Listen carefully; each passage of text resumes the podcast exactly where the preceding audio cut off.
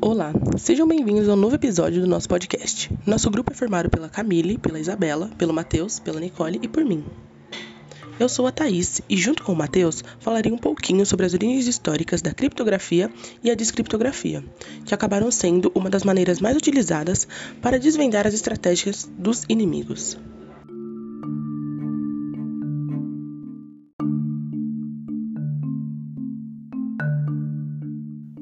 Máquina de criptografia.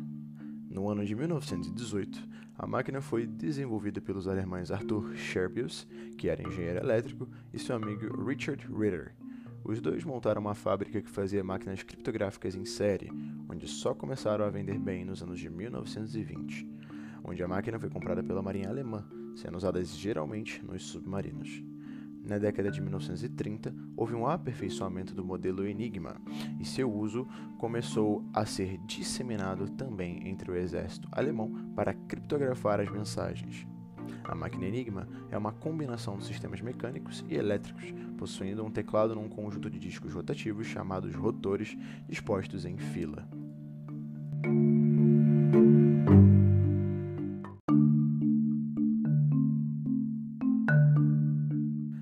Máquina de descriptografia.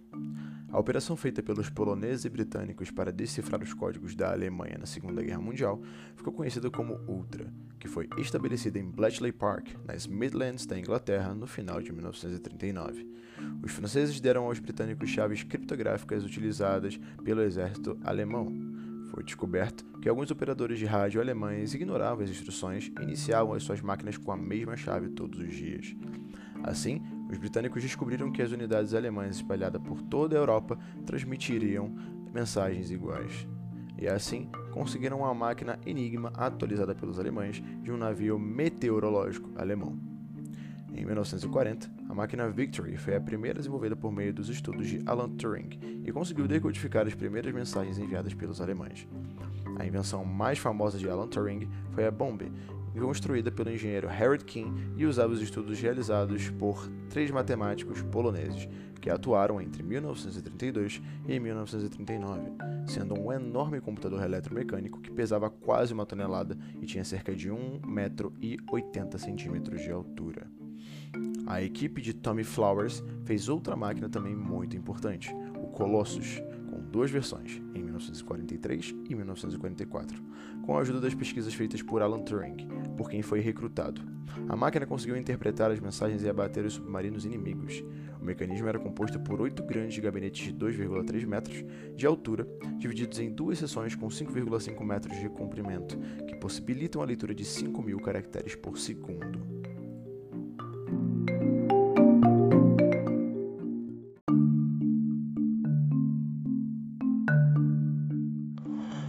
Olá, sejam bem-vindos ao novo episódio do nosso podcast. Nosso grupo é formado pela Camille, pela Isabela, pelo Matheus, pela Nicole e por mim. Eu sou a Thaís e, junto com o Matheus, falarei um pouquinho sobre as origens históricas da criptografia e a descriptografia, que acabaram sendo uma das maneiras mais utilizadas para desvendar as estratégias dos inimigos.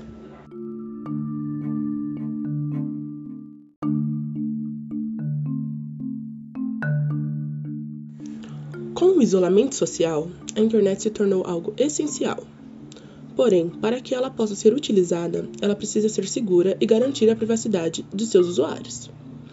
Nela estão ocorrendo diversas situações que exigem a privacidade, como por exemplo, consultas de telemedicina, audiências judiciais ou até mesmo a prestação de serviços públicos. E não é somente a privacidade e os dados pessoais que estão em risco, mas também a confiança da sociedade que fica comprometida e a própria utilidade do serviço passa a ser questionada. A principal responsável pela permissão da utilização da internet como a solução de segurança com os dados é a criptografia. Portanto, galera, não se esqueçam de agradecer diariamente a Alan Turing, pai da computação. Muito obrigada por ouvir nosso podcast.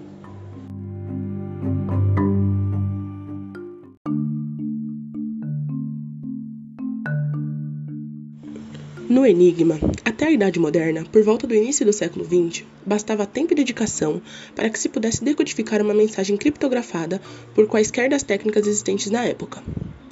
Em uma ação conjunta de ingleses e poloneses, entre eles Alan Turing, o pai da computação moderna, foi possível entender o funcionamento da máquina e ter acesso às mensagens criptografadas com o uso dela. Diariamente, o Enigma tinha cerca de 1.054.560 configurações possíveis. E, considerando que os aliados conseguissem fazer um teste por segundo, só havia uma chance de 8,19% deles conseguirem decodificar a mensagem num período de 24 horas.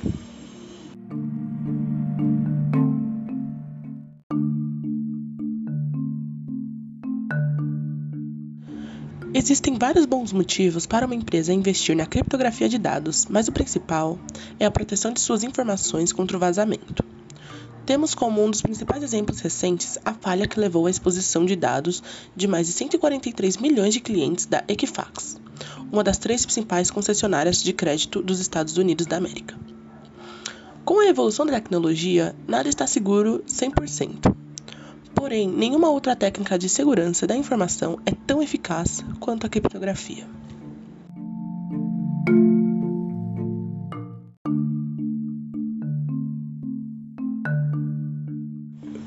No Enigma, até a Idade Moderna, por volta do início do século XX, bastava tempo e dedicação para que se pudesse decodificar uma mensagem criptografada por quaisquer das técnicas existentes na época. Em uma ação conjunta de ingleses e poloneses, entre eles Alan Turing, o pai da computação moderna, foi possível entender o funcionamento da máquina e ter acesso às mensagens criptografadas com o uso dela. Diariamente, o Enigma tinha cerca de 1.054.560 configurações possíveis. E, considerando que os aliados conseguissem fazer um teste por segundo, só havia uma chance de 8,19% deles conseguirem decodificar a mensagem num período de 24 horas.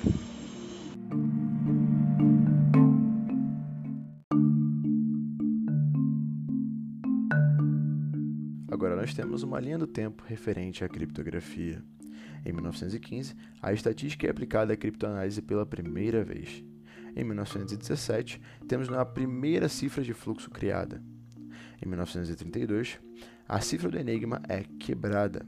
Em 1943, temos dois acontecimentos e a criação de dois computadores.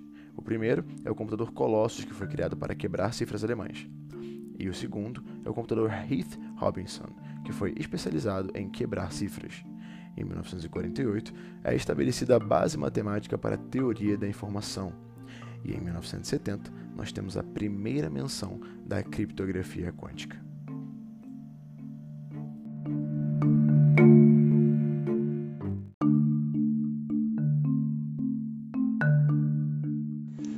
Com o isolamento social, a internet se tornou algo essencial. Porém, para que ela possa ser utilizada, ela precisa ser segura e garantir a privacidade de seus usuários. Nela estão ocorrendo diversas situações que exigem a privacidade, como por exemplo, consultas de telemedicina, audiências judiciais ou até mesmo a prestação de serviços públicos. E não é somente a privacidade e os dados pessoais que estão em risco, mas também a confiança da sociedade que fica comprometida e a própria utilidade do serviço passa a ser questionada. A principal responsável pela permissão da utilização da internet como a solução de segurança com os dados é a criptografia. Portanto, galera, não se esqueçam de agradecer diariamente a Alan Turing, pai da computação. Muito obrigada por ouvir nosso podcast.